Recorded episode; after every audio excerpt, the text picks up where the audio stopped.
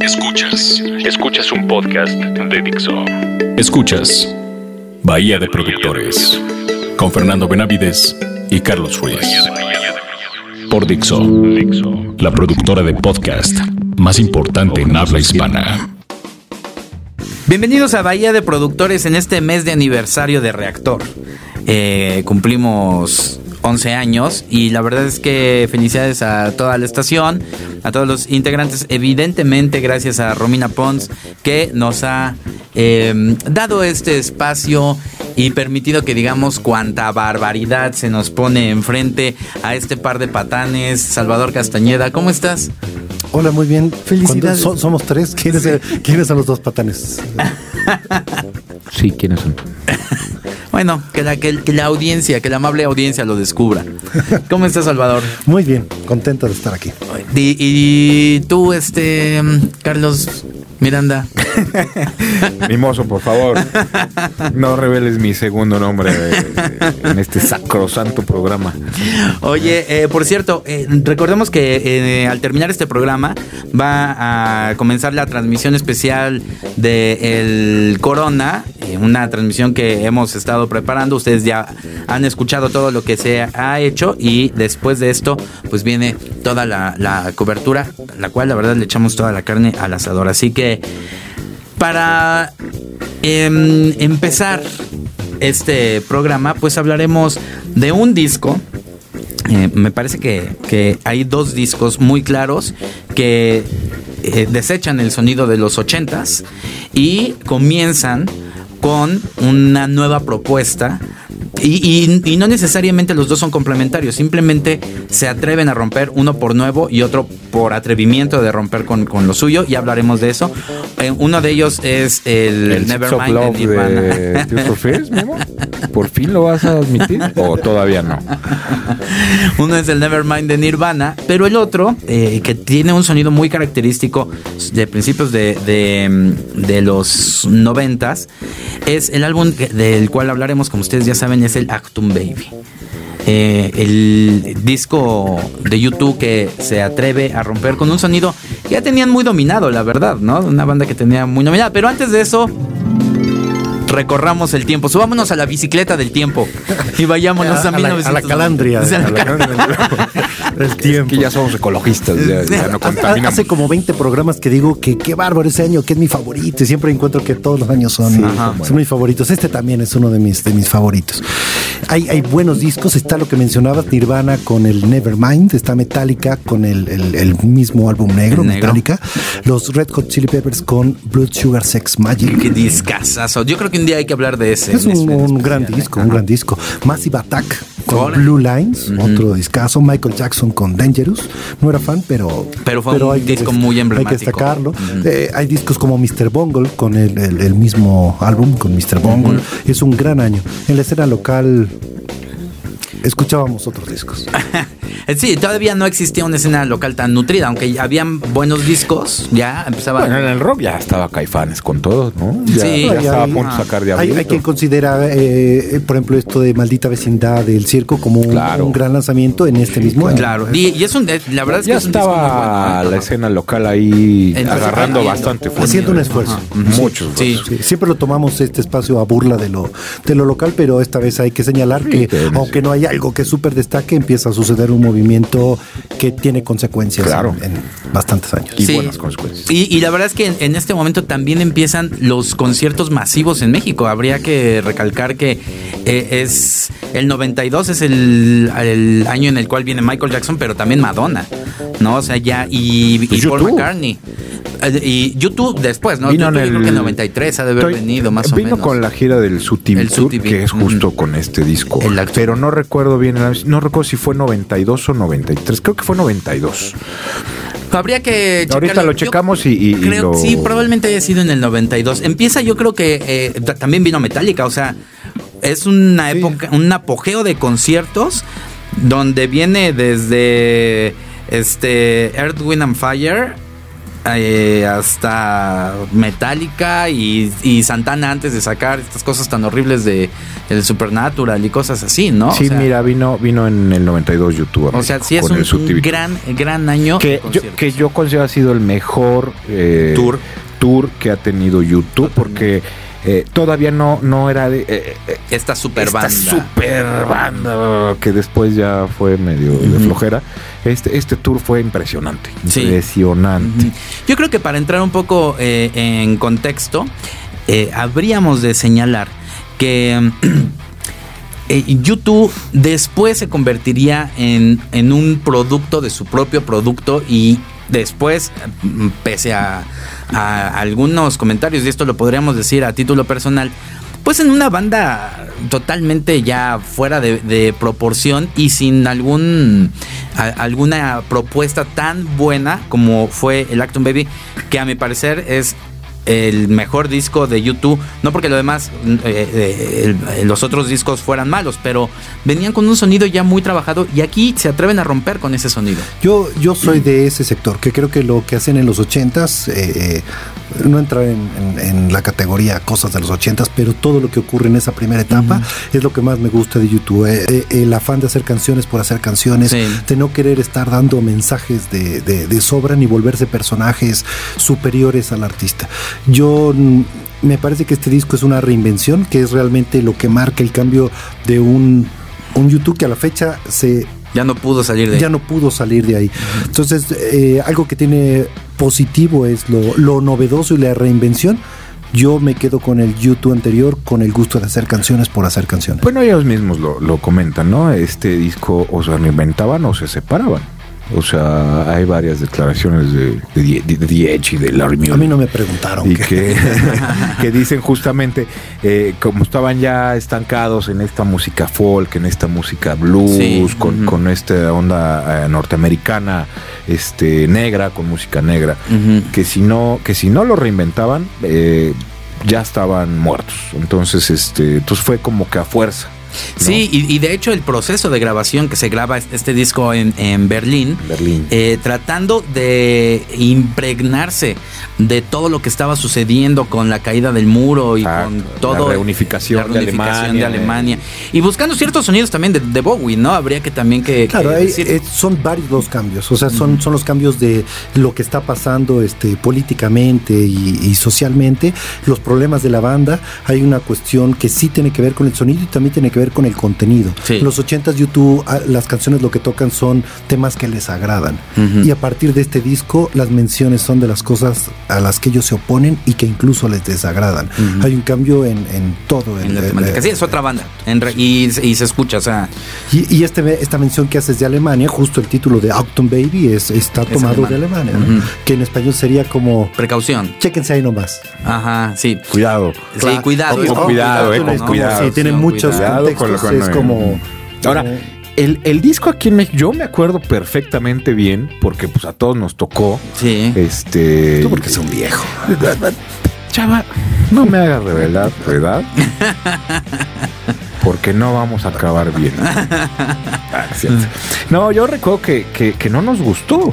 A mí sí yo, me gustó yo- mucho. yo ¿eh? fui un, un no fanático acérrimo de YouTube desde muy chavito. O sea, de los de 80. todos los ochentas y mi disco favorito es el Joshua Tree. ¿no? También me encanta, me gusta mucho el, el, el Rather Than Home. no, el anterior, el donde viene, donde viene va del, ahorita me acuerdo. Joshua Tree. Ahorita me acuerdo. Este, y, y- y yo recuerdo que, El que- pop así ya diciendo otros discos, así Sí, de- el- No, era- no, pero está. eran mis favoritos. el ¿Y de Luis era? Miguel. Ah, sí. Eran tan sus favoritos. Sí, no, no era tan de Tears for favorito. Fears de- Y este, y me acuerdo que la radio ni, ni a los que nos gustaba mucho nos, nos encantó porque pensamos que fue una traición. O sea, utilizar estas ondas electrónicas. Porque eres un romántico. No, pero uh, uh, lo recuerdo bien, a mucha gente no le fastidió el disco. Después, unos muchos años después, No sé, ¿eh? a la gente le, le empezó a agarrar cariño. Claro, No sé, yo, no yo sé. creo, Yo sálvese la. Oigan. ¿les parece si vamos con una canción? El Unforgettable de- Fire, perdón. El Unforgettable Ajá. Fire. Eh, ¿Con cuál vamos a ir? Eh, En este, en este programa vamos a estar escuchando los demos de algunas canciones que, aunque son muy parecidas eh, algunos, la letra tiene algunas variaciones y Nosotros, nosotros le estamos llamando demo a todas las versiones previas, Previas. A, a la, a la A la edición final. final. pero no necesariamente tendrá que ser un demo como De un, espacio de demostración o como de una maqueta muy básica, podría ser algo ya muy... ya está muy cerca, muy cerca Sí. del final, Eh, ¿no? Vamos a escuchar en todos los casos en esta ocasión, para todas las canciones hay una versión primigenia, algunas muy básicas y otras ya más este, sofisticadas, que el caso de ahorita Carlitos lo que viene es... ¿The Fly, les parece? The Fly, sí. Que me parece una muy buena canción. Sí. De- hablaremos ahorita de esa. The Fly en su versión, como ellos mismos la llaman Baby, en eh, Bahía de Productores en Reactor 105. Busca a los productores en Twitter. Arroba Bahía 105.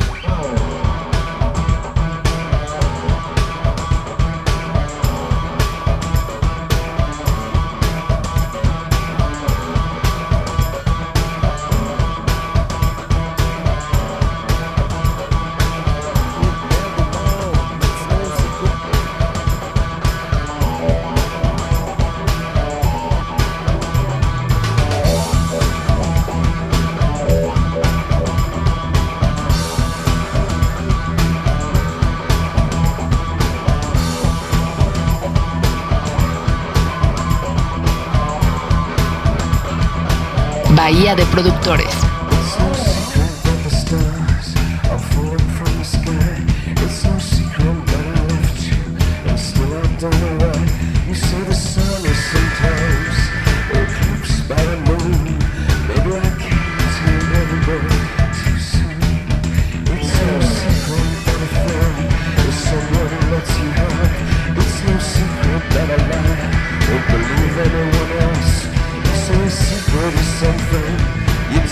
never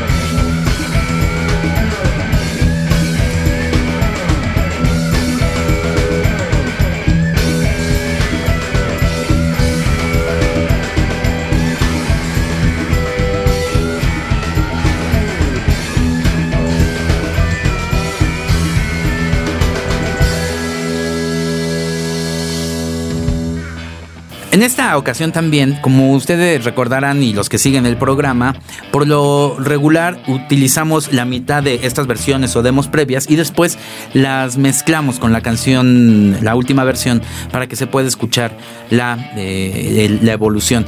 Pero la verdad es que en, en sonido están muy cercanas a lo que se entregó. Solamente hay variaciones de letras y en este programa utilizaremos solamente estas versiones diferentes, ¿no? Que, que existen de este, de este programa.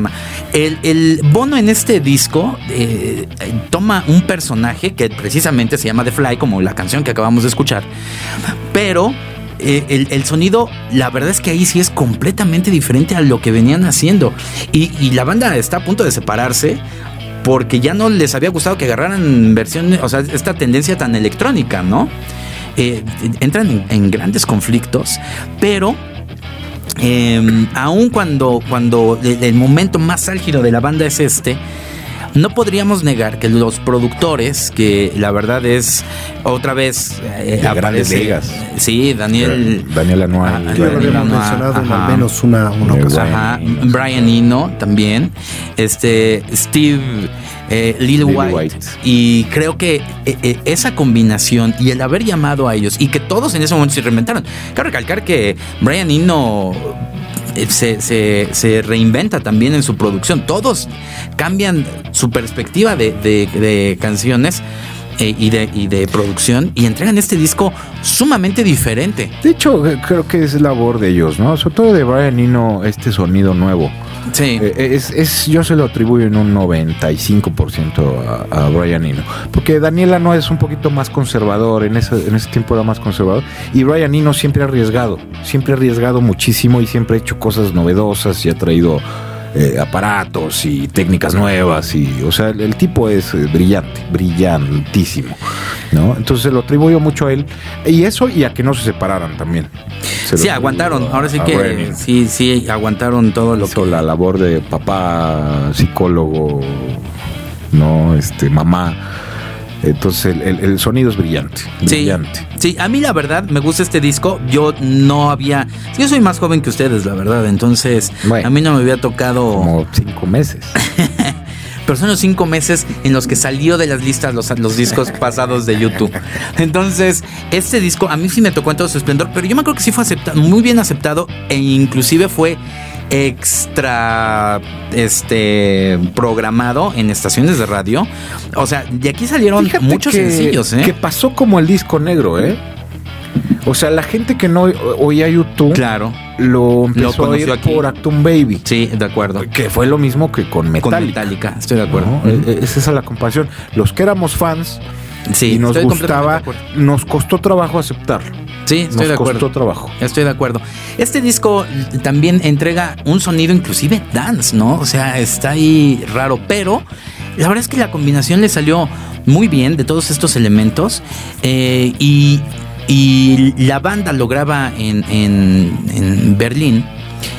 Y por ahí inclusive hay una anécdota de que cuando todavía no estaba la mezcla final, ellos se fueron a tomar unas cervezas a, a un pub irlandés y escucharon ya su, su el disco en una radio local. O sea, les habían robado, que eh, ocurría muy seguido en esa en esas este, épocas, se habían robado el, tape todavía sin masterizar y con, con canciones preliminares y ya lo estaban tocando en, en la radio, ¿no?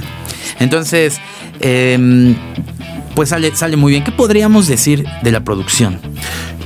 La producción es, es única solamente por involucrar a estos tres personajes y la dinámica que toma. Originalmente el disco lo, graban, como mencionas, en Berlín. Invierten ahí algunas semanas, no sé si son seis u ocho semanas. Hacen una pausa después de esto de, de dos o tres meses y después lo, lo continúan, pero ya no en Berlín, sino creo que es en, en Irlanda, ¿cierto? Sí, ajá. Y, y- y se quedan en una cosa así casera, muy personal, trabajando durante 11 meses y al mismo tiempo haciendo una gira, o sea, una, una cosa demencial. Entre las cosas que platican es que eh, trabajaban en simultáneo dos sesiones como paralelas, donde en un estudio había una consola con un productor y con un ingeniero y en otra consola en otro cuarto el equivalente.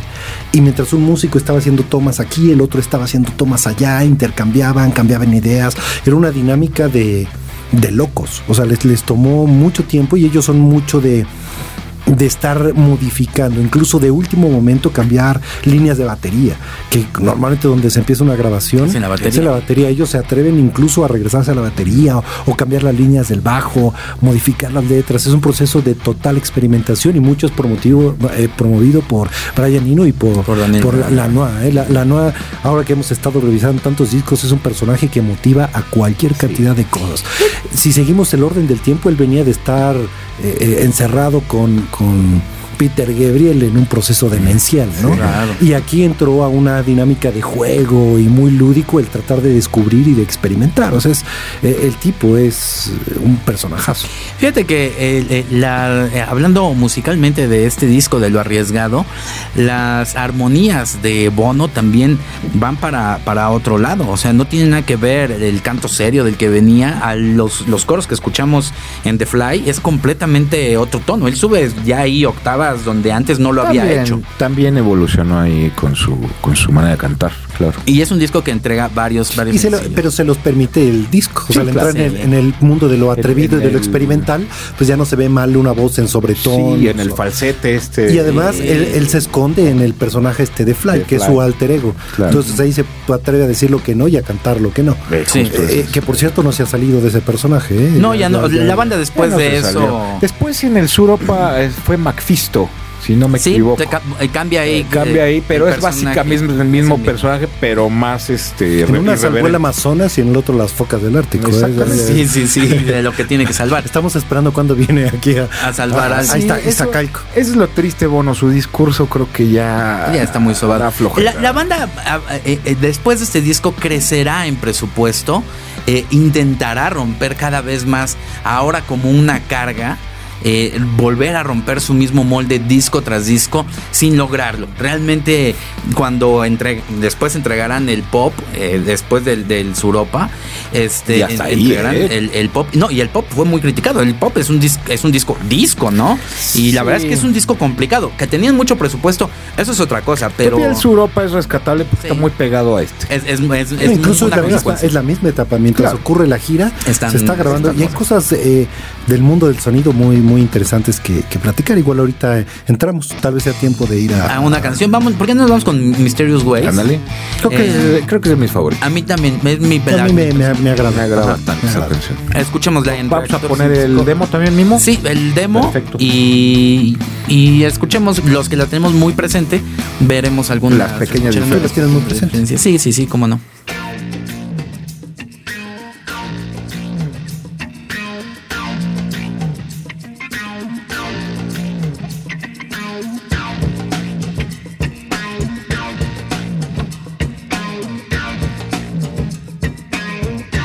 Bahía de Productores.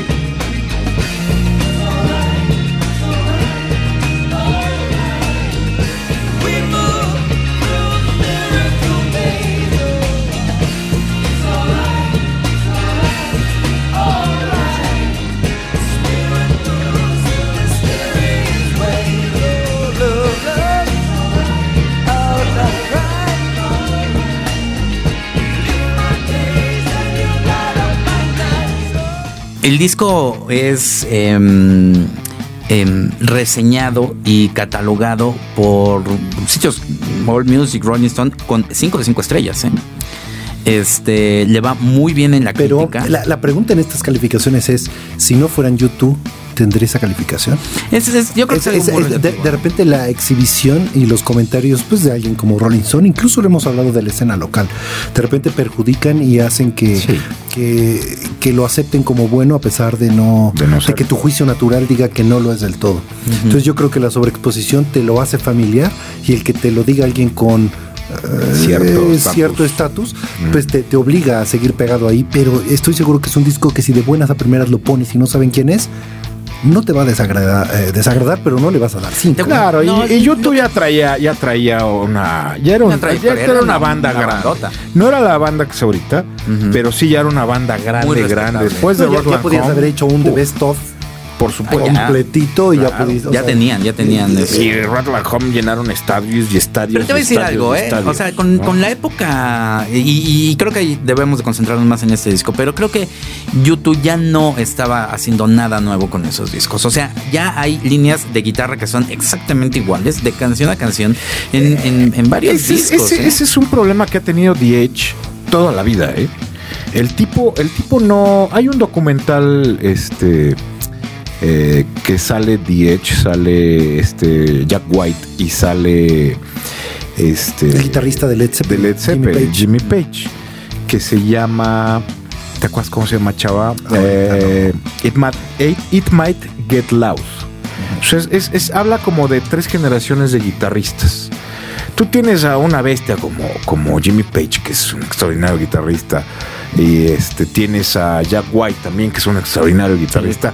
Edge en realidad no es un extraordinario De acuerdo. guitarrista. Sí. De hecho, es bastante burdo el tipo tocando la guitarra. Es puro efecto. Sí. O sea, en realidad él- lo valioso de su guitarra es el, el sonido. Que sí inventó cosas con los delays fabulosas y con los esta- efectos y... Tienen- de repente se atreven, se atreven mucho a hacer ciertas cosas como empezar canciones en, en fade in, ¿eh? O Sí, sea, sí, sí. hay cosas muy atrevidas. Pero no son grandes época. músicos, No, ninguno, ninguno, de ellos. ninguno. Me atrevo a decir que hasta que son malones. Digo, son buenos ejecutantes, pero... No, ningún- ninguno Son, son son- dueños Híjole, de un estilo de en su un momento, sonido. eh, pero no, no, no. No hay son Y Edge cuando se harta de explotar esos sonidos, entra en depresión y no sabe qué hacer. eh. O sea, eso ha sido un tema recurrente con él. eh. Pero fíjate que el sonido de la guitarra en el Actum Baby, que todo el, el disco en general es, es eh, entrega un sonido diferente, me parece que sí lo hace mucho más robusto porque él venía de una guitarra eh, que, que jamás había tenido Fabulosa, un peso. ¿eh? Sí, pero no había tenido un peso, digamos, en, en, en el espectro auditivo. En algunas, tan- tan en algunas fuerte, rolas, sí. ¿eh? Yo creo que en Where the Streets Have No Name es una guitarra extraordinaria. Sí, pero yo creo que extraordinaria. yo creo que se había mantenido, se había contenido. se había mucho. contenido, aquí lo explota. Aquí Eh, lo aquí lo explota explota. y, Ahí hay y guitarras hace distorsionadas. En cosas. cuanto, al, en cuanto al sonido, hay, hay algo interesante, que es un disco experimental y con sonidos muy electrónicos. Hay una parte de grabación en el proceso que es súper directa.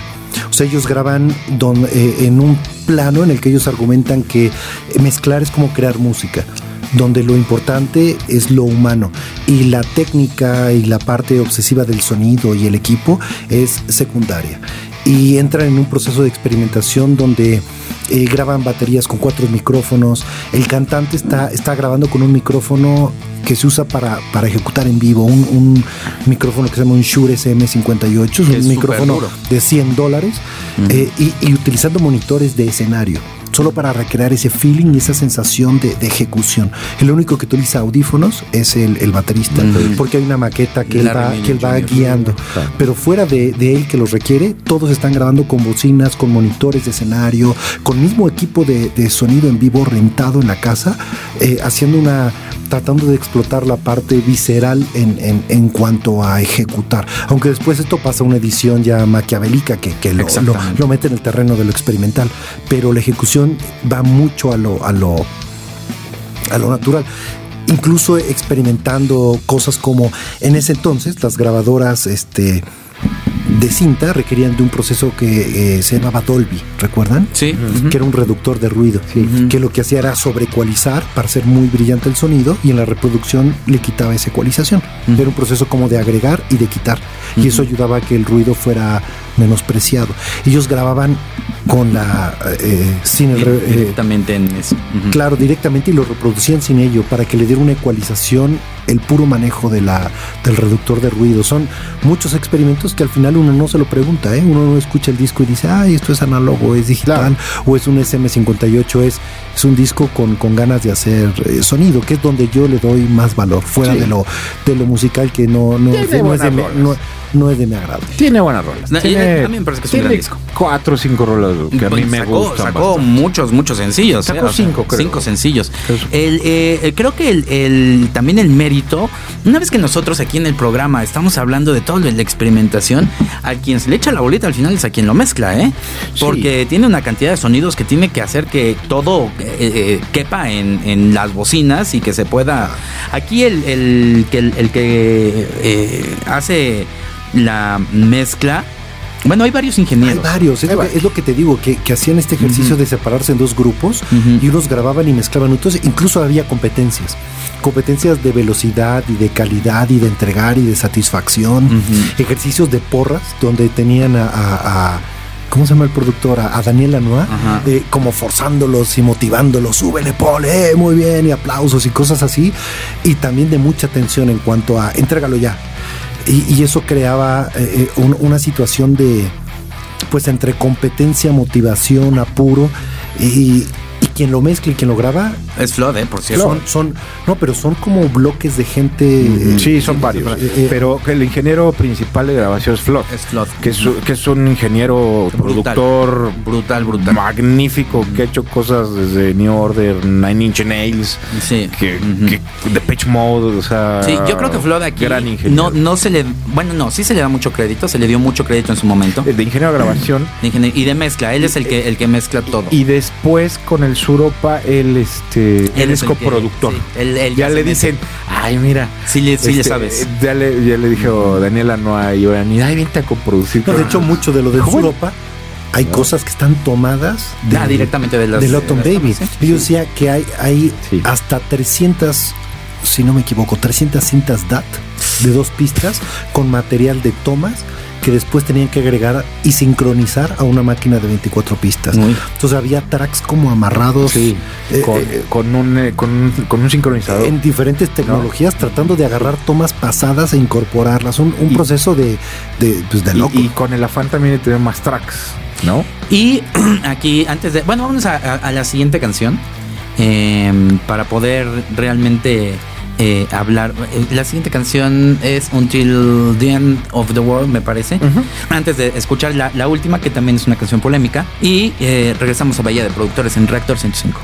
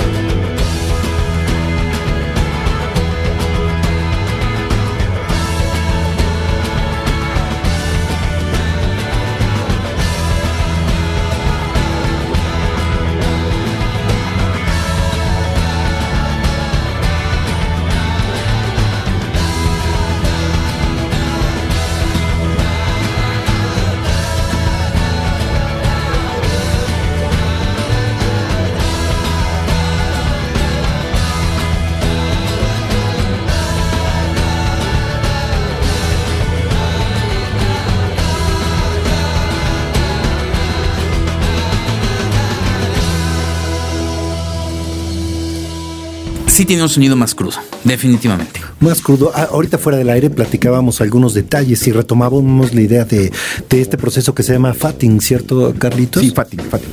que es tomar las 24 pistas que estaban haciendo y empezar a tomar otras tomas grabadas en DAT. Tenían 180 horas grabadas de pistas de dos tracks que empezaban a incorporar para encimarlas y dar eh, pues este- esta, Esta sensación. eh, El overdubbing y esta todo eso, sensación.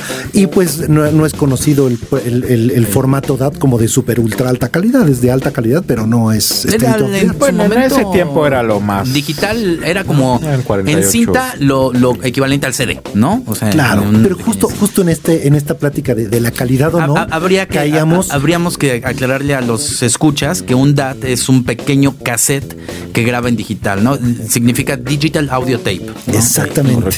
Hoy día está descontinuado. Ya, ya. Sí, ya no, ya no Y era donde se mandaba una cinta máster final. Era el máster. Era, era en un DAT. Ellos tenían muchas de esas cintas con contenido de dos tracks, de cosas, de tomas. Sincronizadas, vamos, ¿no? O sea, tenían varios DATs grabando dos pistas cada uno con un sincronizador. O sea, me- era un- Y en ese era momento no era muy fácil sincronizar, locos, ¿eh? O sea, era muy fácil que se descuadrara y No, todo de ya- locos.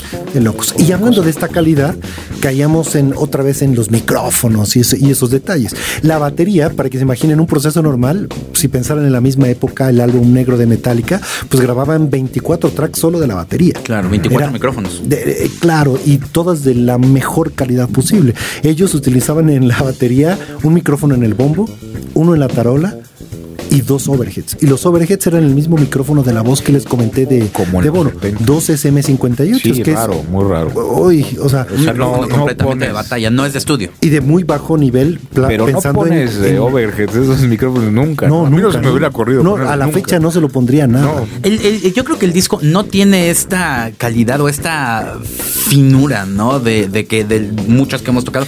Pero el sonido es muy Pero interesante. es que están en búsqueda más que de finura, de textura. Sí. Ajá. Y, y yo Y lo creo logran. que ahí es donde que si un micro o que si dos o malos micros o la cinta o quitarle el reductor de ruido o encimarlo es solo el proceso de dar textura. textura. Y eso lo cuesta. Si nos, si, si nos regresamos al, al- al disco anterior de estudio, que fue el Joshua Tree, si lo escuchan, es un sonido muy bajito, muy Sí. conservador, muy todo en su nivel, con unas dinámicas muy grandes.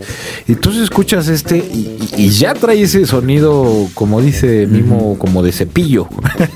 Sí, ¿no? O sea, ajá. está más comprimido, está todo más arriba, este, todo en un mismo plano. O sea, suena muy bien, diferente. Pero como dice Chava, utilizar estas técnicas, eh, ahorita pensar en eso es, es como, Pero es no, interesante, como ¿eh? muy interesante. La verdad es que Muy creo que creo que el resultado eh, ante todo es un Sí, es bueno. resultado positivo. Claro. Y creo que hoy no hacen tanto eso. Es, hay, hoy en día quieren lograr sonidos malos, pero ellos no, no buscaban un sonido malo, ellos buscaban un sonido diferente. Diferente. Sí, correcto. Y, y- y lo logran. En fin. Creo que ya tenemos que despedirnos de este programa, que curiosamente es un, un álbum que a mí me gusta mucho, pero tuvo tuvimos nuestras diferencias en él. Pero es un álbum que, que dio para, para platicar ¿Y cuántas, de muchas ¿y cuántas cosas, ¿no? estrellas le dabas, Mimosa? ¿Cuántos plugs? ¿Cuántos plugs? Yo le doy cuatro plugs. Yo le doy cuatro plugs. Sí, cuatro. Órale. Cuatro. Yo creo que no todos los tracks tienen la misma fuerza ni... ni Pero cuatro plugs son muy buenos, ¿eh? de- sí, son muy buenos. O sea, de- Son- son yo- cuatro algunos plugs. le doy, por ejemplo, yo le doy el valor por la experimentación y no por lo musical. Otros se lo darán por diferentes razones, pero cuatro plugs es, es, es ganador. Sí, ¿eh? es, es muy bueno. Eh, eh, escríbanos a arroba bahía 105 y díganos cuántos plugs le dan a, a Lactum Baby de YouTube. Eh, Las conclusiones. ¿Cuál es la conclusión de, de este disco? Eso es un disco, otra vez que es un parteaguas, que es la definición de un nuevo YouTube que, por- para que se imaginen, han pasado 25 años prácticamente. Entonces ha durado más en esta nueva etapa eh, Que la de los eh, 80s. Que la de los 80s, que es la que, la, la que recuerdo. Pero eh, es, un, es un gran disco, marca una diferencia. Le doy cuatro plugs. Eh, eh, como una recomendación, valdría la pena empezar a, a buscar algunas ediciones como la del 20 aniversario, que hay eh, versiones de mm, sencillas, discos dobles, incluso hay una que se llama Super Deluxe, que tiene 6 CDs, que tiene 4 DVDs y que es donde hay mucho de estas tomas primigenias que le llaman Baby Y en acetatos. Tiene lados B, ratos. remix, o sea, es una gran colección. De hecho, los, los, las versiones preliminares que estamos poniendo son tomadas de esa colección. Sí. Eh, Muy bueno. Me gusta mucho este disco. No es mi favorito de YouTube. Después de esto rescato pocas cosas. de acuerdo. Este y eh, aquí encuentro el clima. Es las, las letras de Bono creo que todavía eran un poco honestas. De acuerdo. Ya metiéndose ahí en líos, pero pero eran eran Tenían honestas. la tenían parte polémica, tenían tenían un poco de agresión que me gusta. Y, y después ya lo fue perdiendo, ¿no? Fue el mismo discurso siempre y siempre. Pero el disco es muy bueno. Y, y, y échenle ojo, mi recomendación es eh, busquen discos de Brian Eno, tanto como músico como productor. ¿No? Tiene cosas con Bowie, tiene cosas con medio mundo. Y con Daniel Lanoa, Daniel Lanoa es un extraordinario guitarrista, también es músico. Y tiene ahí cosas muy interesantes para oír. Uh, ubíquenlos como músicos y, y entenderán también un poquito la, la forma de pensar de ellos. Ok, mi, mi punto de vista de este disco es que marca el sonido de los noventas. Eso, la verdad, no es poca cosa. Ese fue el de Tears for Fears mismo. Perdón. Em, fue acompañado de una gira multimedia que fueron los primeros que lo hicieron también. O sea, creo que, que desembocó en, en varios movimientos. Y decíamos que hoy en día, mm, mm, pues pese a lo que a quien le pese, la verdad, nadie quiere ver a unos ruquitos como los de YouTube haciendo rock. Curiosamente, Salvando, salvando al mundo. y, y haciendo rock, la verdad es que las giras ya tienen producción. Salvando el mundo y haciendo rock. Sí. no, o sea, yo creo que ya nadie quiere verlos.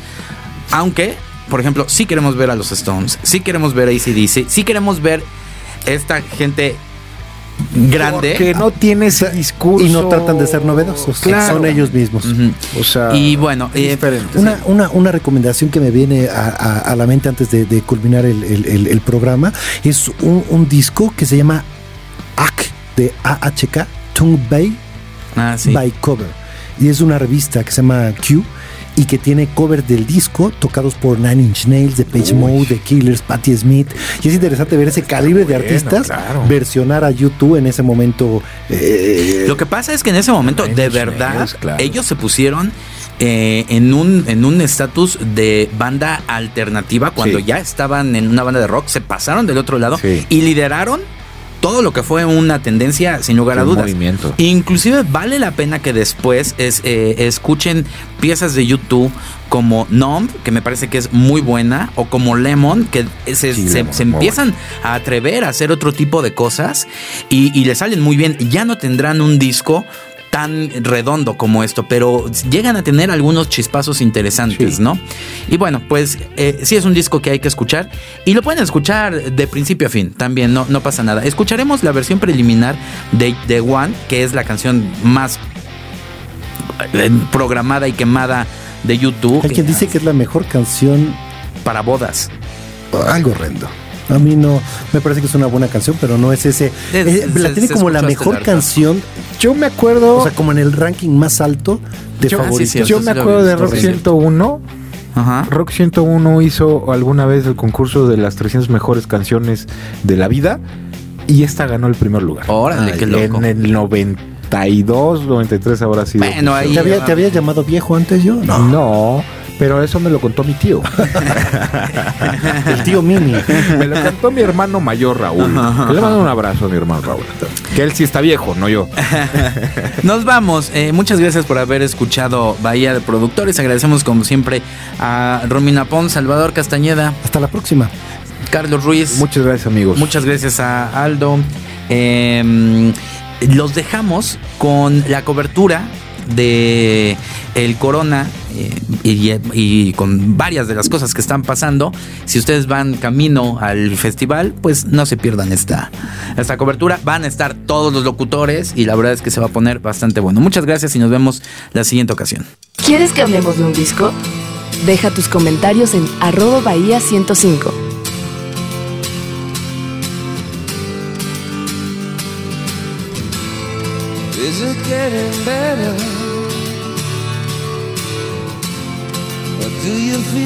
Same? Will it make it easier on you now? You got someone to blame. You're sad One love, one life. When it's one need in the night.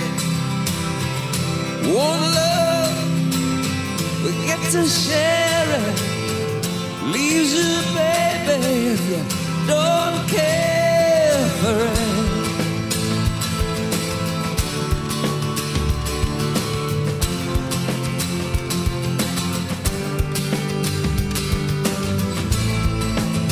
Did I disappoint you?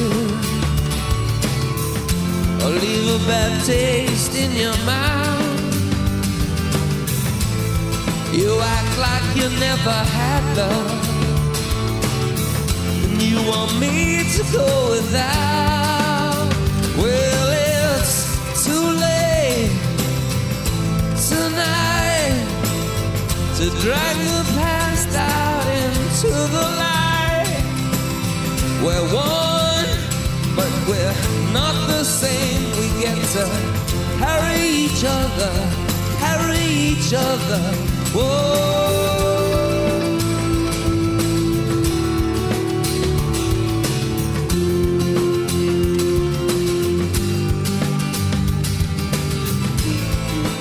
Come here for forgiveness? Have you come to raise the dead? Have you come here to play Jesus? To the lepers in your head? Did I ask too much? More than a lot. You gave me nothing, now one, but we're not the same. Well, we hurt each other, then we're doing it again. You say love is a temple, love a higher love. Love is a temple, love a higher love. You asked me to enter, well then you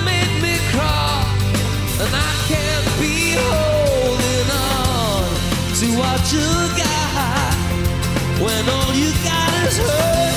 One love, one blood, one life. You got to do what you should.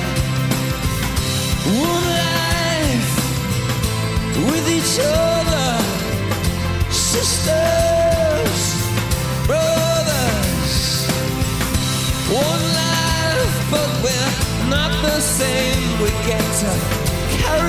each other, carry each other. Oh.